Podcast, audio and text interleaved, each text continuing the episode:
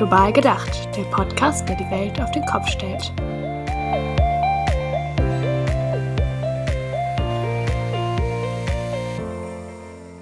Hello, everybody, and welcome to Global Gedacht. In the name of the entire podcast team, Christine and I want to wish all of you a happy and healthy new year. We want to use this episode today to introduce you to someone very special who joined our Masifunde team in September. Babalo, who has been and will be our first very own South North volunteer. Babalo is from South Africa and is here to support our work and get new perspectives. More than that, though, Babalo is also here to share insights so that we can learn from new perspectives. They will support our podcast team in our journey towards active anti racism and will offer us their critical perspectives throughout the year. Following Masifunde's changemaker approach, we hope that they will activate our minds and give us and you a lot of food for thought that we can further reflect on and share with our peers. After talking about how Babalo came to Germany, the projects for Masifunde, and the South North volunteers more generally, we will also dive into a topic that Babalo actually brought to our attention, because in December we were chatting about Christmas and Babalo mentioned the colonial aspect of it. So, what we want to do is to have a discussion of how we can maybe rethink Christmas and find a way to a more decolonial holiday in a way. You will hear soon what we mean by that, but First, we really want to give a disclaimer that the aim of this episode is definitely not to make anyone feel bad about celebrating Christmas in a certain way or about being Christian in general, but Rebecca, me, and the others in the podcast team are really curious about getting new perspectives on something that we grew up with and have not questioned on a level of post colonialism before. And we hope to open your minds to this new insight or to new insights in general, too. You might wonder why talk about Christmas in January. It is in the past, no one will care about it until November at the earliest. But we wanted to let everyone have a normal and peaceful Christmas before we bash it. No, the bigger reason, of course, is that we wanted Babalo to experience German Christmas and to be able to draw some comparisons between the countries. But now I've definitely talked enough, so it's time to introduce our guest. Hello, Babalo. Thanks so much for taking the time today to speak to us. Uh, would you like to introduce yourself a bit more? Where are you from? What is your background, and how did you end up in Berlin with Masifunde? Okay. Um, hello, Rebecca, and hello, Christina. Um, yeah. So, where am I from? So, I am. I'm from South Africa. I think that's the first thing. I'm proudly South African, as um, South Africans always say. Um, and I come from a place in South Africa called a province in South Africa called the Eastern Cape. And specifically in the Eastern Cape, I come from a town or a city called Gqeberha, which was formerly known as Port Elizabeth. Um, in Gqeberha, I grew up in the township of Motherwell, um, roaming the streets there, playing pebbles and and just getting up to all kinds of things. But yeah so in terms of physically where i come from that's that's where i come from. And in terms of my background uh, my background is actually in it um, so back in 20 i think 14 or 2013 when i was deciding what to do or what to study um, i had decided that i wanted to study it um, and so I studied IT at the Nelson Mandela University. And whilst I was there, I was busy volunteering for a lot of different organizations and different programs. So the Nelson Mandela University, um, together with um, another organization called the Unity in Africa, um, Unity in Africa Foundation, um, had a program called iGEMS so I volunteered a bit for that program whilst I was at varsity. And after varsity, I then worked full time for the program. Um, I started firstly, I think, as who? What did I start with? I started, I think, as a as a computer literacy tutor, and then um, from then on, I became a, um, I think my title was recruitment coordinator or something like that. And also, whilst I was busy enjoying being recruitment coordinator, a year or so later, I was then promoted to being phase three coordinator of the program, which at that time I used to take care of university students um, and then then transitioned from that to um, a more student management slash program coordinator role um, yeah, and then that is about where I first got in touch or got into contact with Masifunde. Um, a friend of mine um, who works for Masifunde, Andisiwe, reached out to me for some help and for some introductions because um, they were running an online program that involved a school somewhere in Limpopo in South Africa. And I needed to come in together with one young person who was in the engineering space and speak about a career in engineering and opportunities within that space. And so we did that. And um, since then, I've always, you know, um, been interested in the work that UMasifunde does, you know, and have been following UMasifunde online and followed the work that Usandisiwe um, did online and just used to admire the organization. So when I was ready to transition from the iGEMS program into a different you know, um, into a different path. At around about the same time, Masifunde had this opportunity. I don't know who exactly sent this to me, but I applied. And then the next thing I was invited by Jonas um, for interviews. And then I think within a few days, they, they chose me to be a part of you know, or, or to be the one who comes to Berlin and who comes to help um, and to assist Masi Germany in, in this role.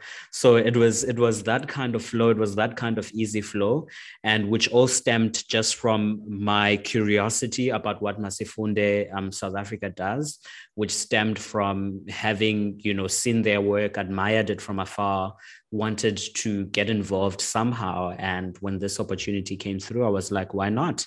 You know, um, you I've just transitioned from a job, and yeah, I just need to, you know, do something else, and then boom, almost out of nowhere.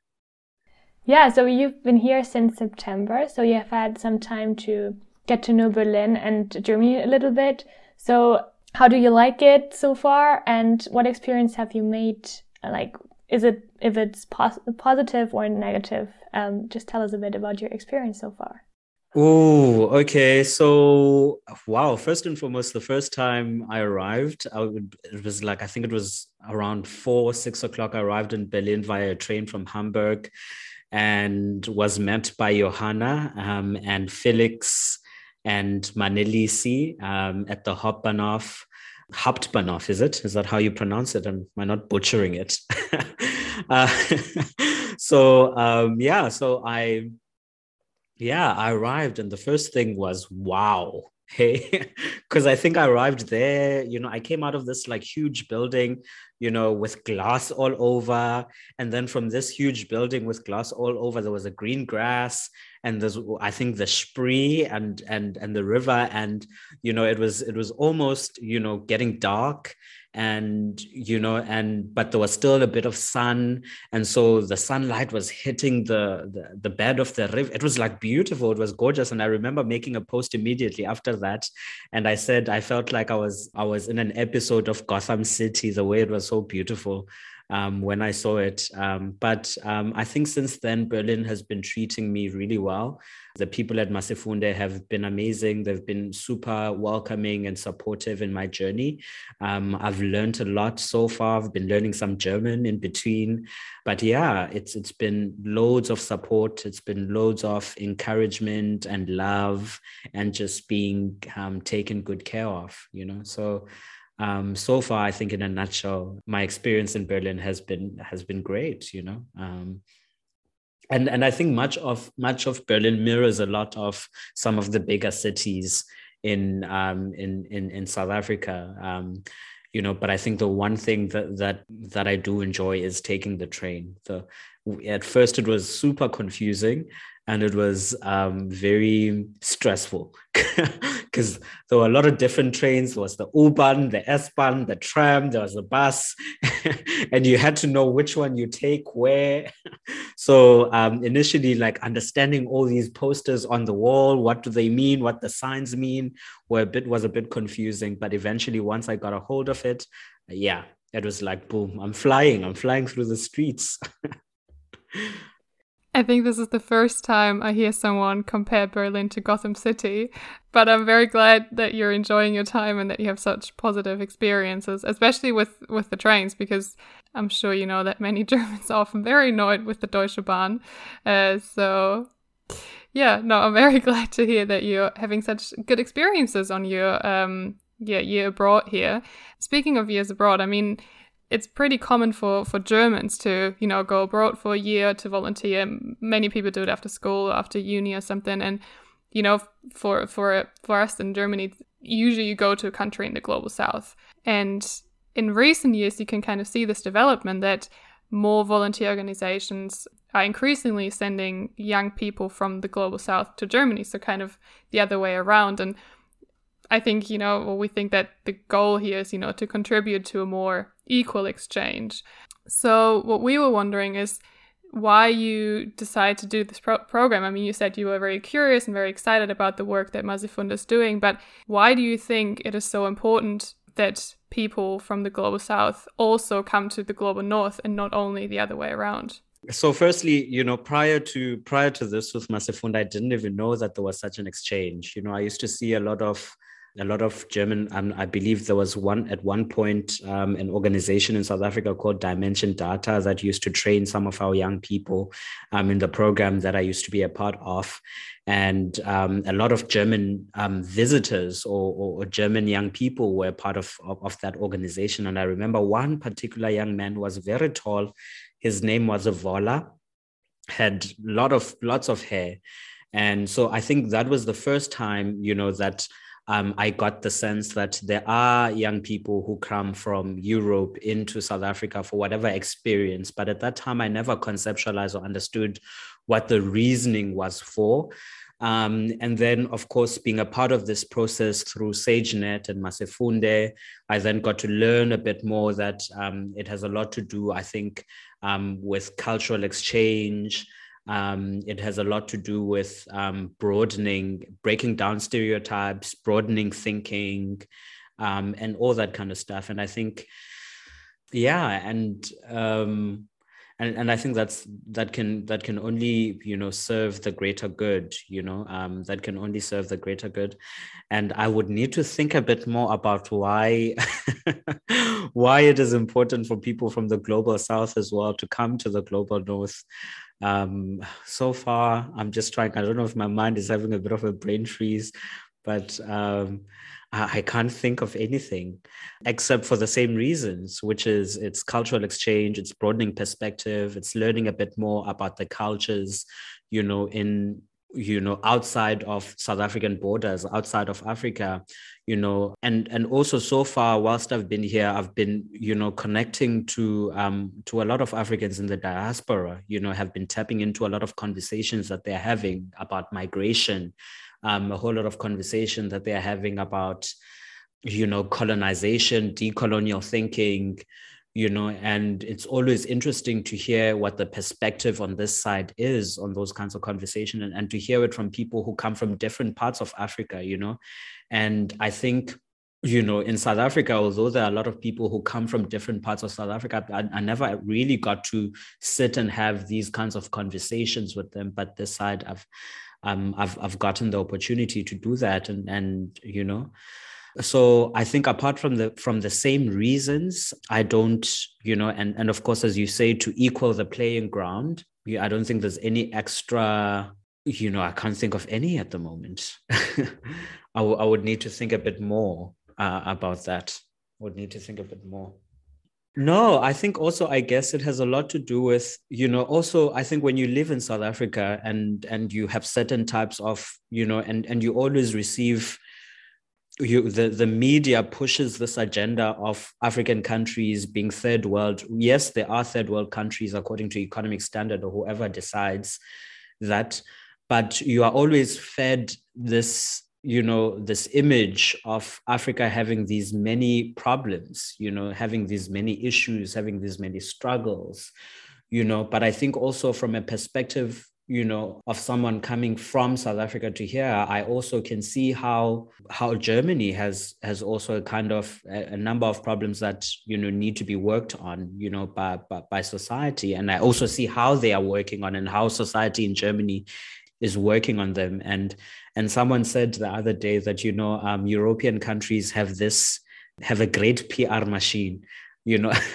so through the media you will always learn about you know how the grass is greener on the other side. But once you get there you all you also realize that the same stereotypes the same stereotyping that you experience back home you know is what you would experience here. The same issues with racism um, is what you would experience back here you know the same inequalities like you can it just needs you to walk through the u-bahn station to see homeless people you know in germany. So many of in, in different respects many of the issues that we we face in south africa and many of the problems that we have in south africa are also prevalent here. And so I, I think it's it's good to to see that these problems are not unique to africa and and that poverty is not an african identity and that struggle is not an african identity but it is a problem that is worldwide and that is international you know but in different respect and in different ways for different reasons you know yeah yeah, I think you you touched on, or you just touched on a lot of very important and interesting points there.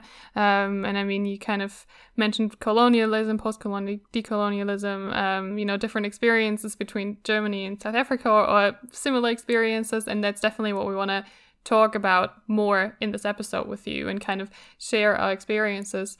But before we come to that, uh, we have one question that we always ask uh, uh, the guests we have.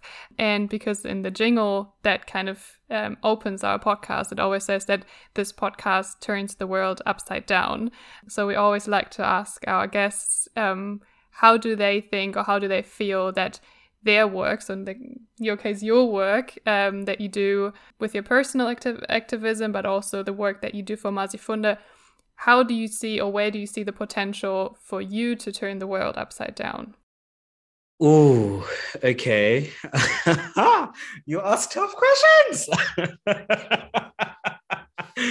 um, okay, so I think to answer this one, I think I'm going to concentrate on, on a thought that I had this morning when I went to um, Learn for Life. Um, not this morning, this afternoon, when I was at a Learn for Life um, session um, at a school in Berlin. And so for me, it was the realization. So the, there was a thought that was ringing in my head all day that truly, if we want to fix the world, we have to start with ourselves, right? And you know the dysfunction that we see on the outside is a product of the dysfunction that we have on our outside on the inside you know? Yeah it's it's it's it's a product of our internal uh, dysfunction you know in in how we see the world. But yeah i think i think that realization of definitely yeah the outside world is a product of our own internal dysfunction. And to heal the world we have to work on healing ourselves in my work with with the Learn for Life group, I always seek to, before we even start the conversation about climate change, before we even start the conversation about colonization, decolonization, inequalities in our society, I want us to first and foremost look at the relationship that we have with ourselves you know? Um, what kind of relationship are we nurturing with ourselves? What kind of conversations um, do we have with ourselves right? And and how do we treat ourselves you know? How do we care for ourselves? And i always feel that um, the way we care for ourselves is a reflection of how we care for the world you know? Because it, it is always linked to understanding that you know, climate change is not the story of Christina and Rebecca. It's not the story of Johanna, but it's the story of how will I survive, you know, in this world. You know, if all these resources are depleted, if we don't have any water or any clean drinking water, you know, those kind of things. So taking care of the environment and taking care of the of the world and making sure is is about taking care of ourselves yeah so so for me you know how i see that then happening is that if i i believe if i point young people to have a to to harvest and to um and to try and build a good relationship with themselves a much gentler relationship with themselves i think naturally we create gentler human beings who are the, who care not only just about themselves but um, about others. I started a poem yesterday. I don't remember where i wrote it but it was something like okay, never mind. But I started writing a poem, you know, with that thought in mind, which was when I realized that I'm a human being and I have these needs, you know, and I look at another person and I recognize that they are a human being too, and they have the same needs that I do, you know, um, it becomes easy, you know, because um, the first reference was that I'm a human being, you know, I am a human being. And I always loved that quote from Dr. Maya Angelou I'm a human being and nothing human can be alien to me. Yeah, I think it's a it's a beautiful connection you make between this learning to care for ourselves mean that we become kind of, you know, careful, nurturing, uh, that we become a careful, nurturing person, which then in turns mean in turn means that we can care for the environment, for the world, for the climate, and also very importantly, obviously for other people. I think it's very, very, yeah, beautiful, but also very interesting bridge you kind of build between the two kind of aspects of it. We now want to come a bit more towards the topic that we prepared for today is obviously kind of using this opportunity that we have to engage in exchange with you with your experiences as a, as a person from South Africa living in Germany now. And before we maybe yeah share our experiences, you just experienced uh, your first German Christmas, and this is kind of also the point where we uh, got the idea for today's episode is when we kind of had a little chat to you about Christmas um, in the end of last year. So how was it for you? Is it really different to what you know from from your home, or were there similarities that you noticed? Um, there were quite a, a lot of similarities, but I think you know Berlin Christmas is, is on a different level. I think I think here Christmas is is like huge. You know, um, during the Christmas season, I saw a lot of lights. Were a lot of Christmas festivals you know, I think earlier on, you know, even way before Christmas was coming, you know, the, the shops that I used to, um, that I went, oh, in fact, immediately after Halloween, right? Um, the shops, maybe a day or so later, they started to decorate, you know, everything with Christmas. And I was like, wow, is it that time of the year? And you could see also the snacks that are available on the shop floor. Um, they, they're quite Christmassy and, you know, and I've, I've not really and and for me christmas has never been and i think coming i'm not sure about other south africans but for us um, christmas has never been you know a huge thing you know it has it, it was always just christmas meant having you know time with family and friends and you know people who worked in johannesburg and in cape town and in different part of the city now come home. And and so it was centered a, a lot around you know the coming home of people. It was centered a lot around just enjoying you know the, the presence of people that you haven't seen in quite a long time. So i think in that respect it was um, it was similar but also at a very who at a very explosive woo level you know the lights um yeah yeah it, it was a lot it was a lot yeah, I mean, I guess in comparison to the US or so, then, then Germany certainly seems less of a fuss they make uh, about Christmas. I feel feel like in the US they will it will be even crazier. But I guess we kind of started to adapt these also more American traditions or like cultural traits. And I when I was in in uh, South Africa and also studied at the Nelson Mandela University in York City uh, for a semester, I I was there. I left in the end of November, so I only noticed the beginning of the Christmas time in the city. But it was interesting to me that it was also Santa that was put on display and it was snow. I mean, it's summer in your country and for Christmas. So there was like, not, not, of course, no, not, no actual snow, but like in the decorations, I saw a lot of snow like stuff. And it's, that's already like a bit of a weird thing that in South Africa, the people feel like they have to adapt to that Western or global North cultural. Yeah, that's just something I've noticed, but I, guess we will dive in this maybe a bit more. Um, but maybe before, also just to to get a sense for for how we spend our Christmas uh, holidays, the three of us, and how important it is in our respective families to get like an understanding of the culture that is behind all that. Uh, Babalo was probably a bit different for you because you were away from home did you do something special during the holidays or was it more like business as usual um, first and foremost let me let me say yeah christmas in south africa has some snow at in some shops you'd see a lot of that and you'd also see pictures of reindeers. We don't have a single reindeer um, um, in South Africa, and I doubt a lot of South Africans know what a what a reindeer is. But yeah, whatever.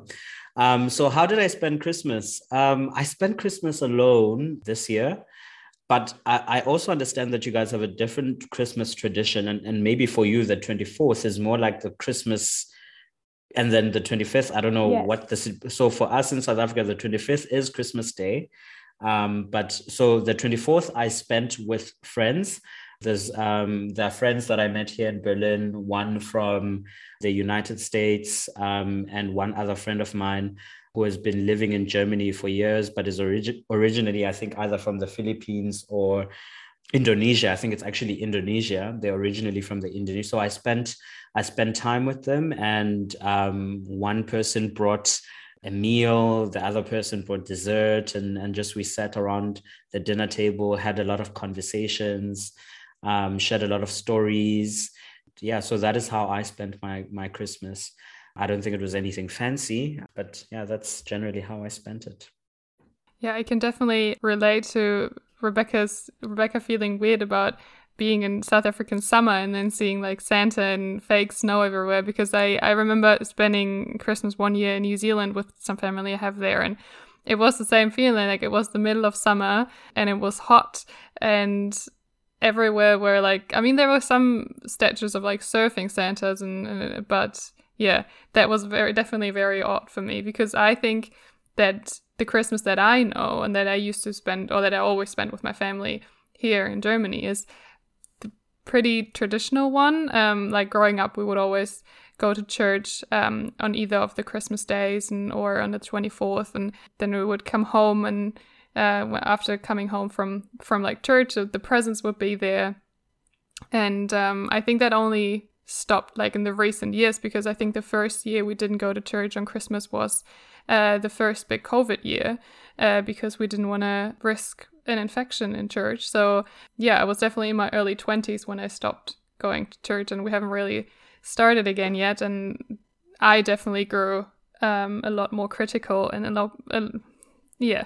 I, I think there's a big distance between the Catholic Church and uh, me nowadays. So uh, I don't think I am really super keen to go back to church. But yeah, I think what yeah, as I said, like growing up, kind of the more like traditional Catholic Christian meaning of Christmas was definitely at the center for for my family and me. And now I think I see it the way that you do. Like for me, it is just a time that I really cherish spending with my family um, and kind of using this time of coming together and enjoying that rather than the more um, Christian yeah background of it. How do you feel about it, Rebecca? Is that similar to what you experience? Yeah, in my family, it hasn't been about actual Christianity for quite a while. I mean, I, back when we were smaller, we did go to church, but I think it was more because it was the thing that you did, not because we actually believed in it. No, not, my parents didn't either, but we still went. Yeah, and now it's yeah, it's about the family. I, every day of these Christmas holidays, I will get to see another part of the family, and then like my stepsisters and brothers and like my cousins and my aunt and uncle. So it's really a lot of people I see every year.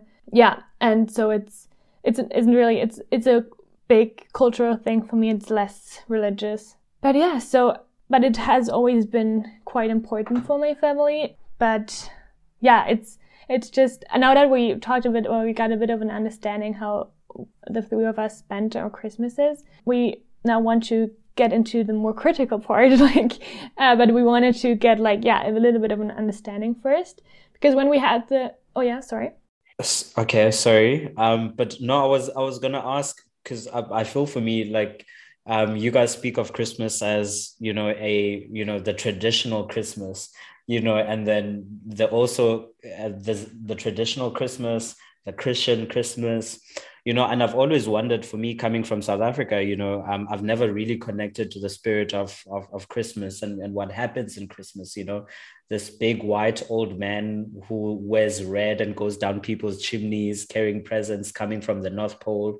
You know i you know i never never connected with it but i also never connected with the christian sense of of christmas where people wake up in the morning and and, and celebrate the birth of jesus you know, because that's traditionally not in line with who I am, you know, as a person, as a black person, as a Xhosa person, you know, growing up in, in, in South Africa. And so I think for me, maybe my question is, you know, where does this Christmas thing, you know, come from? You know, what is really, what is really Christmas?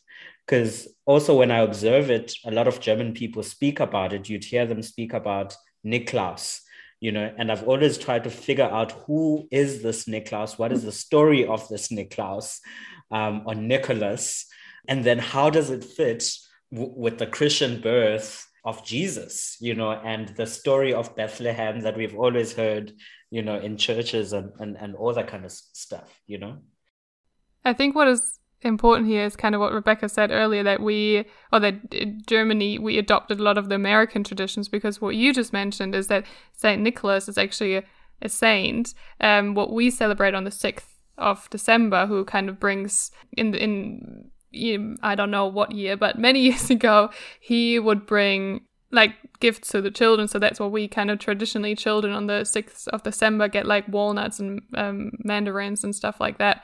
And then kind of Santa Claus is more who comes on the 24th and brings the present. It's kind of this like Coca Cola American tradition because I remember growing up, we would always get told, my siblings and I, that the baby Jesus, um, we have a it's called the Christkind in, in German, that that's the one who brings the present on Christmas. So we were um, never taught that Santa Claus brings the present, and then this whole Saint Nicholas tradition is kind of a different story. But because Santa Claus comes from America and we in Germany have this kind of Saint Nicholas uh, story going on, I think I do understand how that kind of weirdly merges for people from other countries. But yeah, it's actually uh, for us definitely, or for me uh, in any way, they're two very different things it's interesting you know it's it's it's interesting Um, because you know I, I um, I guess in South Africa we also don't really you know celebrate and honor it in that way you know um because um, South Africa first and foremost is not known for its chimneys um, so, so certainly there, there's no we, we don't have snow you know there's no reason to have a chimney in summer. And, and no one's it would it would definitely be weird if a person came running down um, through the chimney at night. It's like i don't care if you're bringing milk and cookies honey but you better get out of my house. Uh, but yeah i guess the whole christmas traditions and explanations are a bit all over the place actually but yeah and it is particularly strange that you you in south africa you adapt these traditions that are connected to winter and like like these things and that kind of brings us to the whole point that you have Christianity in South Africa because of colonialism and mission mission work.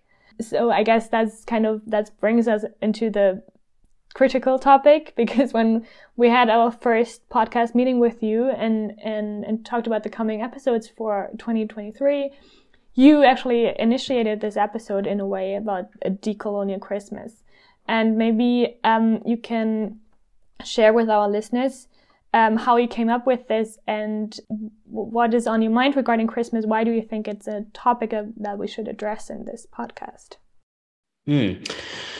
Um, so for me, it was in South. I think there's a there's a there's a huge conversation happening in South Africa, specifically within the Black community of South Africa, um, and within the traditional communities of, of South Africa. That where are our own traditions? You know, um, where are where are what did we used to do you know so we see these you know we see this um, the santa claus we see this baby jesus you know being born but where are our traditions? You know how do we as black people and Xhosa people of south africa fit into this narrative of a jesus being born somewhere whose name is not even linked in any way to our language you know but however we've we've adopted all of us you know because um, you know quite a lot of south africans are christians you know. So i think you know so i've always you know listening to traditional leaders and and listening to some of the conversations that are happening within south africa it's always also been a question on my mind you know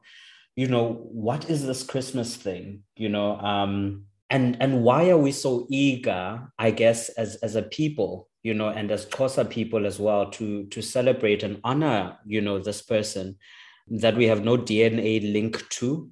How, why are we so eager to honor this person who you know who doesn't even hail from the same land you know as us. Where are our traditions? Where are our ways of being? So i've always you know it's it's always been a concern of mine. Um what i found really interesting is when you said that kind of uh we as like global northwestern whatever people we kind of assume you know that christmas is this universal thing and that um everyone can kind of connect to christmas because obviously in december we celebrate christmas but that and for me, it was always, you know, I never questioned it. I mean, it was like, yeah, it's Christmas time. But I thought it was really interesting that you just say, you know, it's not a bad thing to celebrate Christmas. Everyone can celebrate Christmas if they want. You just kind of need to be a bit more, you know, raise awareness a little bit that for many, many cultures and many countries and people in the world, it's not actually a thing. And the only reason it is a thing is because of colonialism and because, yeah, colonists brought it to their countries and made it a thing. But that we kind of need to be aware of that it's not a global phenomenon that is a very western christian phenomenon yeah that is that is that is true that is true and i do remember saying that uh, i also do remember saying a lot of things about you know um, how christianity was also a, a tool of colonization and how we um, a tool of eroding our own our cultures, a tool of eroding our identity, a tool of eroding our connection to the earth and to the land. You know, um, a way in which land was stolen from us. You know, because in us letting go of some of the traditions that connected us to land, we we then were able to to let go of land itself because we couldn't connect to the value of what land means to us. And so you find a lot of Black South Africans in South Africa being landless, you know, and and sometimes we do not connect Christianity um, to the reasons why a lot of Black South Africans are landless. You know, we do not connect Christianity to the reasons why a lot of Black South Africans are poor today. We do not connect um, Christianity to the atrocities that a lot of our people over time have had to face. And we've always thought of Christianity as this big, great teddy bear, you know, that is warm and that is a safe haven that we go on Sunday to church and we sing and we glorify this amazing God. But this God has not been amazing to all of us, you know, and, and particularly for Black people and a lot of Black people who are, and a lot of people who are not Christian and who are non white, you know, um, but um, to a lot of people, you know, um, Christianity was was not freedom. You know, Christianity was not peace of mind. Christianity were, were shackles. You know that that ensured the erosion of their identities, the erosion of their cultures, the erosion of their traditions, the erosion of their wealth, and their drop in in in social status you know so and and so i think sometimes we go into the festive season in a very ce- ce- celebratory mood you know in a very festive sense um, and we speak of going to church on Sundays, and we speak of going to church and, and celebrating Christmas, a, a, a Christian, you know, fundamentally at its core, it's a Christian holiday. Um, we push it on, on mainstream media, you know, television that is accessible to everyone, as if um, this thing is also not a symbol of oppression for many people, you know, from different spaces, you know. And of course, this is not me saying, you know, Christianity is evil, Christianity is wrong. There's a lot to investigate in how Christianity was used as a tool to perpetuate enslavement, um, how it was used as a tool to to destroy as opposed to a tool to unite you know and how currently a lot of people are, are suffering from those consequences you know? And so as a person who doesn't particularly uh, identify as you know as being christian you know um, i find it problematic that every year you know everyone almost everywhere across the world and even in countries where you know um, the people are not christian you know you have this thing you know being pummeled into their faces and so that's where the idea of a, a, more conscious you know christmas season you know maybe a, a christmas season that is not just about consuming um, a christmas season that is not just about celebrating but a christmas season that is also about thinking and conversation. A christmas season that is that is about reflection on the i don't know if the english word is culpable but complicit on the complicitness you know, of, of religious spaces in creating, you know, the kind of oppressive spaces um, and institutions that we have right now today, you know. Yeah, so um, my grandmother is in, in South Africa. My grandmother in South Africa was a traditional healer. My father is a traditional healer, you know, and and f- for the oh, where I'm going is that for the longest time, you know, this the law in South Africa, which was based, I think, on which which is somehow based on Christian values most of the time, or a Christian sense of interpreting the world, you know, um, and of course it was in apartheid at that time, you know, was used to demonize, you know, these practices of healing that a lot of our people relied upon, and and that demonization still continues and, and is being perpetuated up until this day. So I think for me, when I was thinking of the Christmas season, its links to Christianity, um, I felt a missing component there was a component of reflection. You know, um, I think a missing component for me was um, a component of sitting down and, and, and, and deeply reflecting on, on how you know, Christianity was complicit um, in all these negative and toxic social structures and social problems that we have today. Um, and that how these big events, you know, um, that are uh, so-called centered around family, around joyousness, are also in a way a form of pacifier, a way to to turn our eye away from the really important conversations, you know, in, in our society. You know, somehow in in our joy, you know, we forgot that there are um, a ton of people, you know, who do, who who will be going back to homes, you know, um, to relations um, that are troubling that are violent, that are you know, um, so it allowed us to, to turn a blind eye to that. It allowed us to turn a blind eye to the fact that a lot of people, you know, are out there in the cold, you know. Um, it allowed us to, to turn a blind eye to mindless consumption in the name of joy and in the name of Christmas and in the name of happiness. We've, we've turned a blind eye to the fact that every shopping mall everywhere, you know, you know, is consuming a lot of energy you know at this point the, the same energy that we were told to conserve you know throughout the year turn off the lights you know turn off the heating you know those are the messages that we sent out throughout the year but somehow during the christmas and festive season we forget about that. You know um, somehow we turn a blind eye to that. And so that's why i often say it, it becomes um, a pacifier. And so for me christmas and the festive season is I think should be a time of reflection. You know, it should be a time where where even at the dinner table, whilst we're eating, whilst we're eating our lovely turkey, I don't know what people eat um, during Christmas, we should be raising conversations about decolonization. You know, we should be raising conversations about climate change. Yeah, and I know maybe maybe for some people that might not be ideal. You know, give us a break you know mm-hmm. and and perhaps that's okay if you're not ready to um, to engage at that level. But that that for me was what you know i spent christmas alone and i spent it thinking about that. Yeah i mean i have some thoughts on that because we, when you just said that of course here in germany as well you you mentioned before in a in a different context that you that all of the lights in berlin were surprising you like all of the christmas lights. And of course that takes a lot of um, energy and I, I just wonder, I think that hell would break loose if, in Germany, if like Muslim um, communities would find ways to use that much uh, energy for a religious celebration.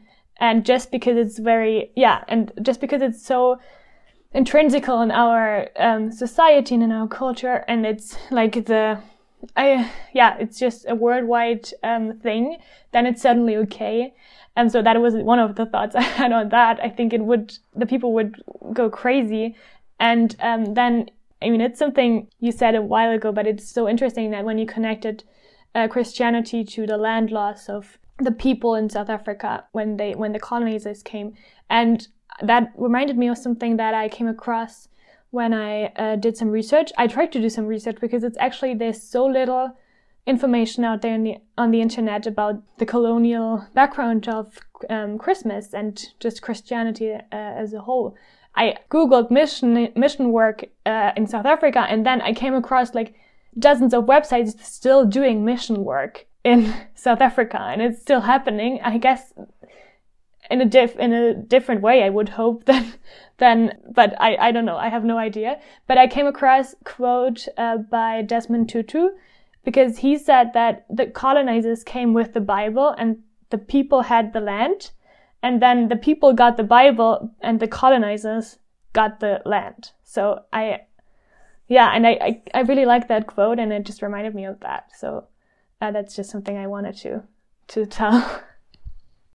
That, that is so true. You know, I think I see the value you know and and and also i don't want to come across as if you know i'm attacking christianity or i'm attacking a particular religion you know um antichrist. I just i'm pro thinking i'm i'm pro conversation i'm pro you know looking at things differently. And and i guess that's the invitation that i'm putting out there you know um um, an invitation to to think critically about the situation that we're in and and and what each and every one of us you know in the different spaces you know what role we played to create the kind of situation that we're in. And i think collectively we all agree that the situation that we are in is not really ideal you know? And so we need, we all then i think we all need to think critically about our role you know the role that we play in creating this not so ideal situation that we're in together and so yeah, I, I, completely agree with with Utatu Desmond Tutu, Tatomkhulu Desmond Tutu there. And and and really, I think the role that one of the roles or one of the things that you know Christianity did at that time was to pacify our people, you know, preach peace in the in the face of violence. And is that wrong? And I and I think we can go into a, a long debate about was that wrong you know to say to say when they take your land turn the other cheek you know but i can also i think the me you know the me who is pro peace you know is also able to see how that was was weaponized against a lot of our people you know how how the use of the of the bible the use of you know jesus and and some of the ways of being you um, some of his ways of being and some of his lessons were weaponized against our people you know and and to create the kind of struggle um, that we're in as a country right now you see. Um, so it's interesting that i'm not the only one who sees it you know that the archbishop desmond tutu being a christian himself. And i think maybe we should take a lead from him. We should take a lead from him and, and start to critically think about you know because ultimately this whole colonial thing that we i think we all agree was wrong this whole slavery thing that we all agree was wrong happened under the watch of christians and christian people. The suffering that we see in the world today happens in the watch you know of, of christian people. The churches you know open their doors and, and and they welcome people to say come and pray about it you know. Is that the only role that the church can play you know, in this situation. Um, and maybe that's a different conversation, but ultimately, I think there's a there's a lot to be critical about within the uh, within the Christian community, you know, about its role in society today, its role in society yesterday, you know, and its continued role in the world. Yeah, I mean, you're you're absolutely right. There is so many different conversations that we could link to that, and so many different topics that we could go into depth with these kind of all these ideas you, you, you gave us or you've raised. Um, but what I think is really beautiful, what you said, is kind of that you say you want to, you know, you want to send out an invitation to to reflect um, on thoughts we have, on traditions we have, and kind of critically question our role, the role we play, and also the the position we have. And I think you definitely succeeded and you know i mean we're only having this episode because you kind of brought this topic to our attention and you definitely achieved I, you know to make us question this festive season that we've you know celebrated for for 25 years now. And so yeah thank you for that. Thank you for raising the topic. Thank you for being here for taking the time for chatting to us. And uh, I think I can speak for all four of us in the podcast team that I can say, you know, we're very much looking forward to having you as a advisor by our side for for future topics to come. Maybe as a, as a little sneak peek for our listeners, uh, you're definitely going to be an advisor for us on the um, topic when we talk about gender. But yeah, for now, let's stress this kind of invitation you send out to reflect and to think critically. And um, yeah, thank you so much for being here today. Thank you. Um, thank you so much for having me. I really appreciate you know um, the conversation and you obliging me and and and my crazy thoughts uh, that you know that i have so yeah thank you thank you so much to both you and rebecca um, for having me um, and hopefully um, i've given some people a food for thought um, and you know a cause to reflect and to think as well you know how differently can we do this um, you know can we preserve the values of Christmas, which I think are, are important and good? Can we preserve our need to rest, our need to connect? Can we preserve, you know, f- uh, our value for family, you know, that we so love around Christmas, whilst at the same time engaging in, in critical thought, whilst at the same time being considerate?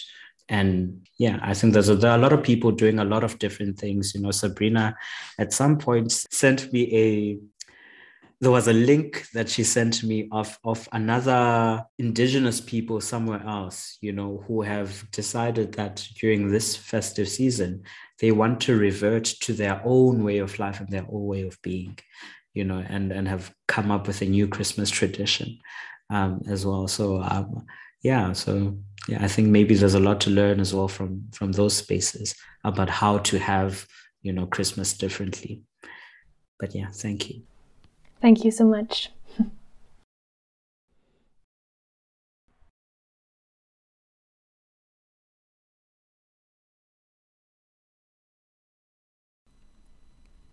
Also, thank you to all of our listeners.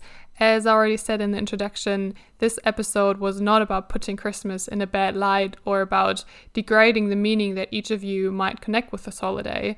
But as Babalo also said, it is important to be aware of our own subjective image of things or celebrations or traditions, and to also be aware of how practices that might be completely normal to us in Germany or other countries in the global north have very different meanings or connotations for people in other parts of the world. We are very interested in your perspective or in your opinion regarding this topic of this episode, and we would love to hear from you either via our Masifunde Instagram page or in an email to podcast at masifunde.de. The next episodes will also be related to the topic of colonialism, and we hope you'll tune in again for the next episode. Until then, bye bye.